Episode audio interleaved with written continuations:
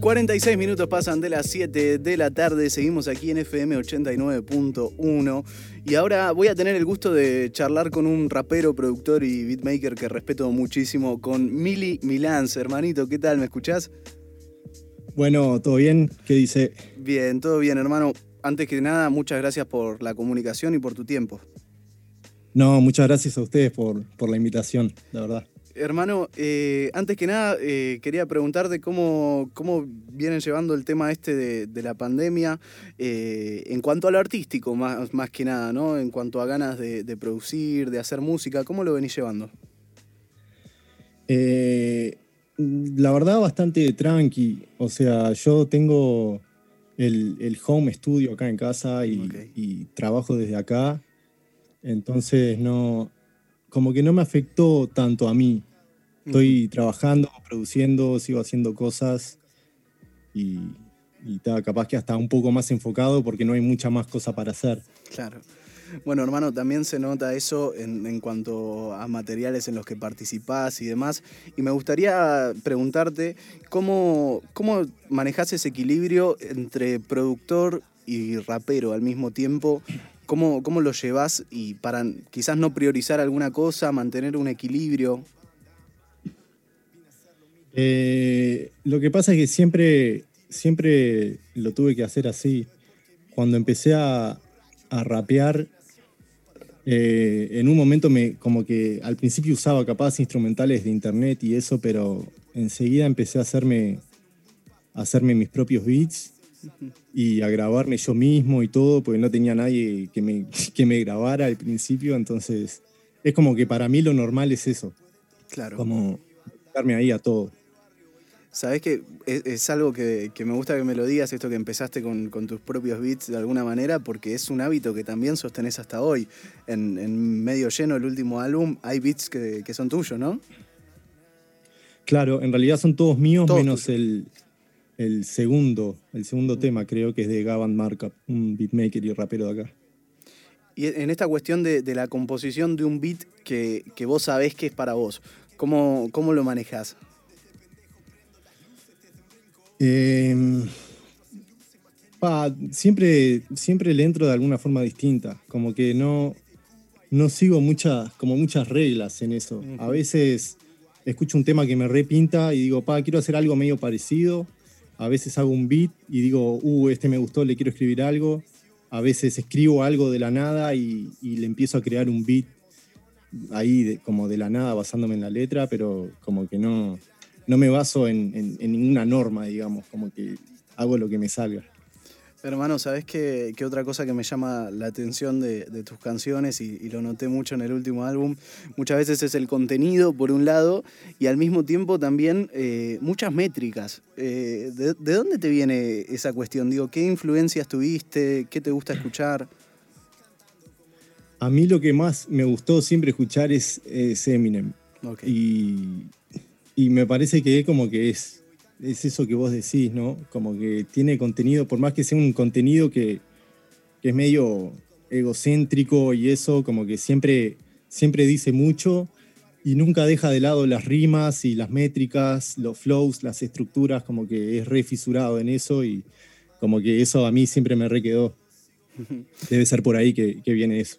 Eh, también eh, llama, llama la atención, lamentablemente todavía, ¿no? De, alguna manera, en un momento en el que nos acostumbramos mucho a los singles, cuando se estrena un formato disco, ¿no? Un, álbum completo, eh, y vos también tuviste mixtapes, te, te, manejás dentro de ese mundo. ¿Qué, ¿Qué le ves de positivo al formato disco? Y es como, no sé, a mí siempre me gustó escuchar discos, lo que pasa. Es mm. como que pongo el disco y, ya que tenga un intro, es como que de a poco me va metiendo en, el ambiente que el productor y el rapero y los músicos y todos querían, querían que la persona se meta. Es como escuchar un tema, pero mucho, mucho más grande, ¿no? Como un disco es como una obra de varios temas. Entonces es como que por algo tienen un orden y todo. A mí me encanta hacer eso. Termina siendo de alguna manera un trabajo conceptual completo, ¿no? Claro, sí, sí. Eso es lo bueno que tiene para mí. Eso se perdió y para mí es una lástima, pero seguimos habiendo ahí gente que, que, saca discos, por suerte. Ya, que me mencionás gente que saca discos, eh, quería charlar sobre lo que fue el disco de Ceballos, donde fuiste también eh, partícipe, también es tu disco. Eh, ¿cómo, viviste el, proceso de creación de, asimetría? pa, re bien, re bien. A mí me. Claro, Ceballos es como. Para mí es yo lo pondría como entre los mejores raperos de acá de, Uruguay y capaz de, yo qué sé, más allá de Uruguay capaz. Y, y yo estoy re contento trabajando con él. El disco este como que fue saliendo medio a poquito después de terminar el anterior. Y, y ta, la verdad me repintó producir eso. Eh, me gustaría, ya que nos metemos en esto, hablar también más de tu faceta como productor y, beatmaker. Y una cosa que también me llama la atención y quería consultarte a ver cómo, cómo lo sentís vos es la, utilización de samples, ¿no? Por ejemplo, me suena, se me viene a la cabeza ahora en, Te lo advertí, que hay una, una voz al principio muy, muy linda. Eh, ¿cómo, ¿Cómo lo manejas eso?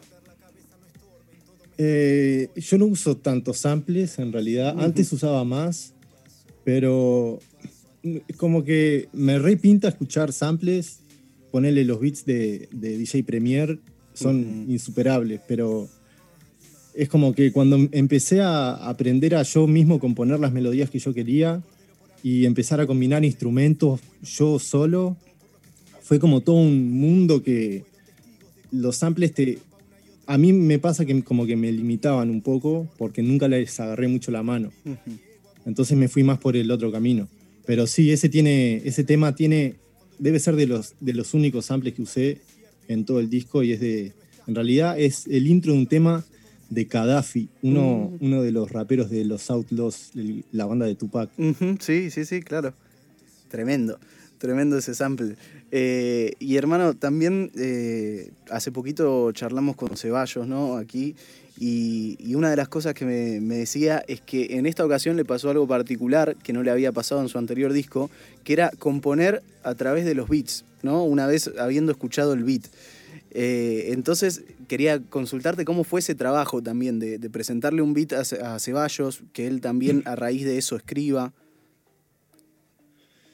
Eh, de, mi lado fue bastante, como que fue muy de golpe yo justo me puse a hacer beats y le pasé algunos que me, me parecía que, le podrían gustar a él. Y, y ta, eso. Eh, los empezó, les empezó a escribir y ya en unos días ya como que vino acá y se tiró como seis temas de una. Y, pero desde ese lado, como que los beats yo los fui haciendo iban saliendo de a poco y dije, ta, estos se los podría mandar a él. Y estaba más o menos así salió. Y salió, y salió de una muy buena manera, hermano. Eh, también había, había una pregunta que le, hice a Ceballos y que me, mencionó, te mencionó y, de alguna manera también quería saber cuál era tu perspectiva, porque esto es algo que, que sentí yo ¿no? al escuchar el disco que es que muchas veces charlando con artistas de acá de Argentina o de otros lados, nos comentaban esta cuestión de que a veces el rap o el trap para evolucionar o para sonar un poco distinto se combina un poco con otros géneros. Yo lo que siento es que en asimetría, de alguna manera, se logró innovar sin salir tanto del rap y del trap, ¿no? Es como esta cuestión de, que no está todo inventado. Me, hizo sentir en desde las pistas hasta el rapeo de Ceballos que está volado. ¿Lo sentís así un poco o cómo, cómo lo tomás vos? Eh, sí, sí, más o menos sí. De más que, que, lo veas así, para mí está buenísimo. Eh, yo no, como que no, no digo voy a hacer ahora un beat de y, le pongo ahí una etiqueta. Es como que empiezo a, a, a, yo qué sé, crear melodías y digo, uh, esto podría salir tremendo beat más low-fi o por ahí capaz que más trap. A veces empiezo haciendo algo pensando en hacer algo más trap y sale algo re low-fi más tipo noventas y a veces al revés. Como que no... Eso es lo bueno de, no saber tanto de la, teoría, digamos, de, la música y eso, pues es como yo mismo me sorprendo a veces de las cosas que salen. Claro, es, una cuestión también, esto de, la teoría, es de, haberte sentado y, empezar a hacer beats así como, como en la práctica, ¿no? Aprender en la práctica. ¿Cómo, cómo fue eso? Eh, los, primeros beats que hacías y los primeros enfrentamientos que tenías con los programas. eh, pa, fue muy, muy raro. O sea, me gusta decirlo para sacarle el miedo a capaz que a gente que, que no se anima no se anima a empezar a hacer beats. Yo ponele, metía una batería, un, loop o lo que fuera y tiraba, ponía varios instrumentos y tiraba notas aleatorias con el mouse.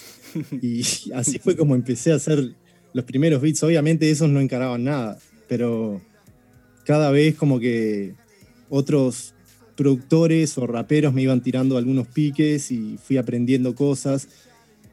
Y ta, estudié un poquito también y bueno, y de a poco fui formando ahí algo. Tremendo, hermano. Eh, y también, ya para, ir cerrando, hermano, me gustaría saber si, digo, en esta cuestión de, me dijiste que no utilizás tantos samples, pero eh, esta cuestión de haber metido baterías y demás, ¿en algún momento pensás quizás en ir un poquito para otro lado con, los beats, eh, hacer algo que, que, entre dentro de otro género? Sí, sí, ahora mismo estoy. Estamos trabajando en, un disco de, Miranda Díaz, que es una cantante de acá que se va un poco. O sea, no, ella no rap, o sea, rapea un poco, pero más que nada canta y, estamos trabajando en cosas que en realidad nada que ver, pero, pero a mí me encanta irme, irme un poco más lejos del rap, con un poco de miedo, pero hay que hacer las cosas, hay que animarse y, y hacer lo que salga. Tremendo, hermano.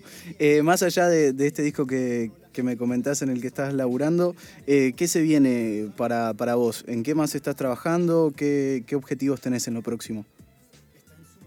Eh, y bueno, eso más o menos. Estoy, estoy produciendo bastante. No, yo saqué el, el medio lleno, lo saqué hace dos meses más o menos y cada vez que saco un disco como que me vacío un poco de inspiración y estoy capaz que un tiempo sin, sin sacar nada. Pero ahora mismo estoy más enfocado en, las instrumentales, en, producir, de todo, de todo un poco, en realidad, lo que, lo que me pinta hacer en el día. Claro. Hermano, eh, realmente lo que dije al principio, que hayas sacado un material como medio lleno, eh, completamente hecho por vos y al mismo tiempo poco, en muy margen de tiempo muy chiquito, eh, participar de esa manera en asimetría, realmente admiro y respeto mucho tu trabajo y te agradezco por la charla. Muchas gracias. Se aprecia de verdad. Gracias a vos, hermanito. Quería saber si tenías ganas de elegir algún, alguna canción de medio lleno para escuchar y despedirte. Eh, medio lleno, te tiro una bastante alegre porque si no. Dale, la subimos. Bajonero. Eh, Tateti. Tateti. Perfecto. Mili Minans, un placer charlar con vos, hermanito. Un abrazo de Igualmente.